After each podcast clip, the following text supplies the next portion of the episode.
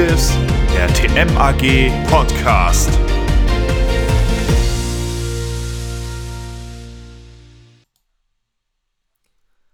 Reflexion. Quelle der persönlichen Entfaltung. Eine kurze Einführung. In vielen früheren Generationen konnte man alles Wichtige von den Eltern und anderen Älteren lernen. Später kamen Fähigkeiten und Fertigkeiten hinzu, die nicht mehr selbstverständlich im Familienverband vermittelt werden konnten. Lesen, Schreiben, Rechnen. Bildung musste gesellschaftlich organisiert werden. Die Schule und andere professionelle Einrichtungen wurden schrittweise gegründet. Das Mindeste, was hier garantiert werden sollte, war das Erlernen der Kulturtechniken. Im Übrigen war das Leben weitgehend klar geregelt. Die meisten Menschen wussten, was sie zu tun hatten und welche Möglichkeiten ihnen offen standen. Unser Handeln wurde dabei im Laufe der Zeit selbstverständlich. In den meisten Situationen genügte das. Heute sind die Differenzierung der Welt und die Möglichkeiten der Orientierung und der Lebensgestaltung so weit fortgeschritten und vielfältig, dass das Leben des Einzelnen nicht mehr längerfristig vorhersagbar und planbar ist. Daher können die Älteren immer weniger Orientierungshilfe geben. Es ist so, dass jedes Leben zum Projekt wird. Ingeborg Schüssler spricht davon, dass heute das relevante Wissen oft kontinuierlich revidiert, permanent als verbesserungsfähig angesehen, prinzipiell nicht als Wahrheit, sondern als Ressource betrachtet wird und untrennbar mit Nichtwissen gekoppelt ist. Wir kommen daher auch und vor allen Dingen im Führungskontext laufend in Situationen, in denen das, was wir tun, nicht mehr als selbstverständlich gilt. Die Gründe sind vielschichtig. Vorgesetzte, Kollegen, Mitarbeiter, Ehepartner, ja sogar wir selbst stellen unser Handeln in Frage. Wir stellen fest, dass unsere Menschen in derselben Situation anders handeln. Wir kommen in Situationen, in denen offenkundig unser bisheriges Handeln nicht mehr funktioniert. Wir sind immer öfter herausgefordert, zwischen verschiedenen Möglichkeiten zu wählen. Wir geraten in Situationen, in denen das erprobte, bisher erfolgreiche Verhaltensrepertoire nicht mehr den gewünschten positiven, erwarteten Effekt erzielt. Dies gilt für die Art und Weise, wie wir uns als Kollege oder Kollegin verhalten, wie wir unsere Mitarbeiter führen, wie wir mit unseren Kunden kommunizieren, wie wir mit getroffenen Vereinbarungen umgehen, wie wir in unserem Selbstverständnis gesehen werden wollen. Die meisten Führungskräfte wollen in solchen Situationen einfach nur wissen, was sie tun sollen. Sie suchen jemanden, der ihnen sagt, was jetzt zu tun ist, oder sie suchen selbst ein neues Rezept. Diese Haltung spiegelt sich in der Fülle der angebotenen Ratgeber, Management- und Leadership-Literatur, Führungstrainings, Coachings usw. So wieder. Ein ganz anderer, ergänzender Zugang ist der, selbst sein bisheriges Handeln auf spezielle Weise zu betrachten, zu überdenken, zu reflektieren. Es ist eine Art aktiv Wissensmanagement zu betreiben. Die Frage lautet dann nicht nur, was soll ich anders machen, sondern wie könnten und wollten wir uns überhaupt als Führungspersonen verhalten? Will ich mich als Führungskraft so verhalten wie mein Vorgesetzter, wie ich meine bisherigen Vorgesetzten erlebt habe? Inwiefern anders? Was ist mir so viel wert, dass ich dafür auch auf manches, Karrieresprung, mehr Geld etc., verzichten würde? Will ich immer und überall erreichbar sein? Wie möchte ich von anderen wahrgenommen werden?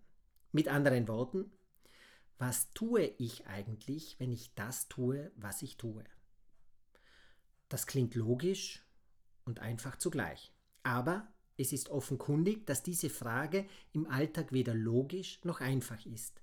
Denn dieses erweiterte Reflektieren ist eine neue eigene Fähigkeit, eine neue Kulturtechnik, die unsere gewohnten kommunikativen Sicherheiten nach dem Muster, man, muss wissen, was man zu tun hat, ansonsten fragt man jemanden, der sich auskennt, irritiert. Reflexion ist uns Menschen zwar von Anfang an vertraut, aber nur innerhalb gewisser Grenzen.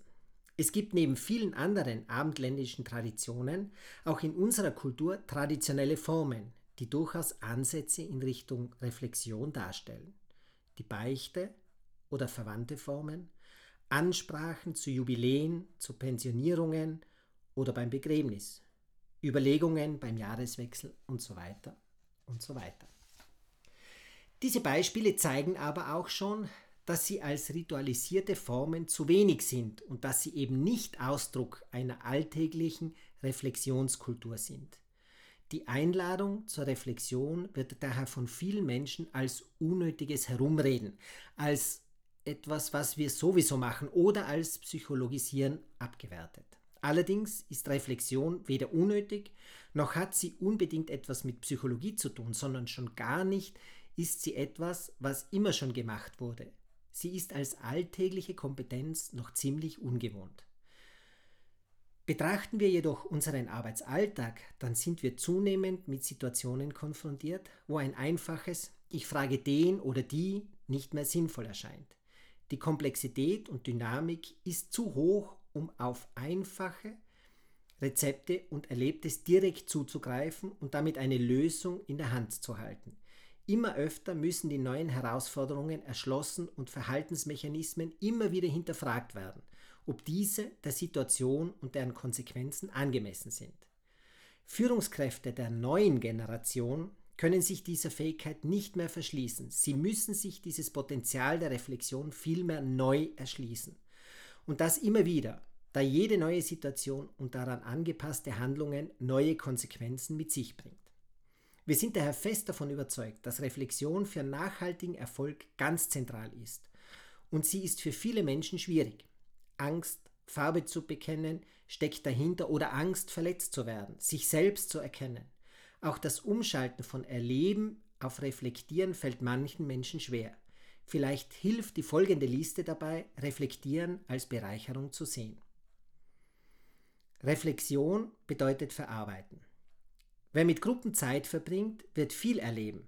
Wenn wir uns Zeit für einen Rückblick nehmen, kann das Erlebte und Erfahrene gut verarbeitet werden, zur Erinnerung werden, reifen und etwas in uns bewirken. Reflexion bedeutet, bedeutet Ordnen.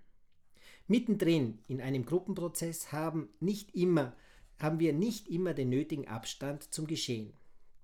Das Thema gerät aus dem Blick. Es gibt Streit und andere Störungen. Dann müssen wir innehalten und sortieren, was gewesen ist. Erst dann können wir sinnvoll weiterarbeiten. Reflexion bedeutet Loben. Was war gut? Was war hilfreich? Bei der Auswertung schauen wir auf Gutes und Wertvolles, weil es uns weiterbringt. Es tut einfach gut, einmal zu hören, wo etwas gelungen ist. Reflexion bedeutet verändern. Störungen führen zu Unzufriedenheit, Ärger und Enttäuschung. Auch auf den ersten Blick sollte Negatives in einer Reflexion angesprochen werden. Nur dann kann die Gruppe gemeinsam etwas verändern, zum Beispiel das Programm den Bedürfnissen der Teilnehmer anpassen dabei realistisch bleiben. Reflexion bedeutet sich und seine Fähigkeiten in Frage stellen. War das wirklich vernünftig? Hätte ich dieses Problem nicht besser lösen können? Warum habe ich mich gerade in dieser Situation so verhalten? Was sind meine Prägungen und Verhaltensmuster? Wem eifere ich innerlich eigentlich nach? Reflexion bedeutet mitbestimmen. Kinder, Jugendliche und Erwachsene haben alle an sich unterschiedliche Interessen und Bedürfnisse. Wenn wir sie beachten und wenn jeder seine Wünsche und Fragen ansprechen darf, sind alle motivierter und engagierter dabei. Reflexion bedeutet Lernen. Jene Leiter, die mit ihren Gruppenmitgliedern regelmäßig reflektieren, lernen dadurch enorm viel, auch über sich selbst. Sie müssen allerdings bereit sein, Kritik zuzulassen. Sie lernen, wo ihre Stärken und ihre Schwächen liegen. Sie lernen, Kritik anzunehmen und auch selbst konstruktive Kritik zu üben. Reflexion brauchen nicht nur am Ende einer Arbeitsphase stattzufinden, auch zwischendurch ist eine Reflexion zur Kurskorrektur sinnvoll. Reflektieren muss nicht heißen, wir setzen uns alle in den Kreis und brüten über die Frage, wie geht's uns denn heute so? Reflexion Reflexionen können ruhig etwas spielerischer gestaltet werden. Idealerweise sollte jedoch ein Raum zur Reflexion eingerichtet werden. Vor allen Dingen in der ersten Phase von neuen Lebensabschnitten vereinfacht es den Einstieg.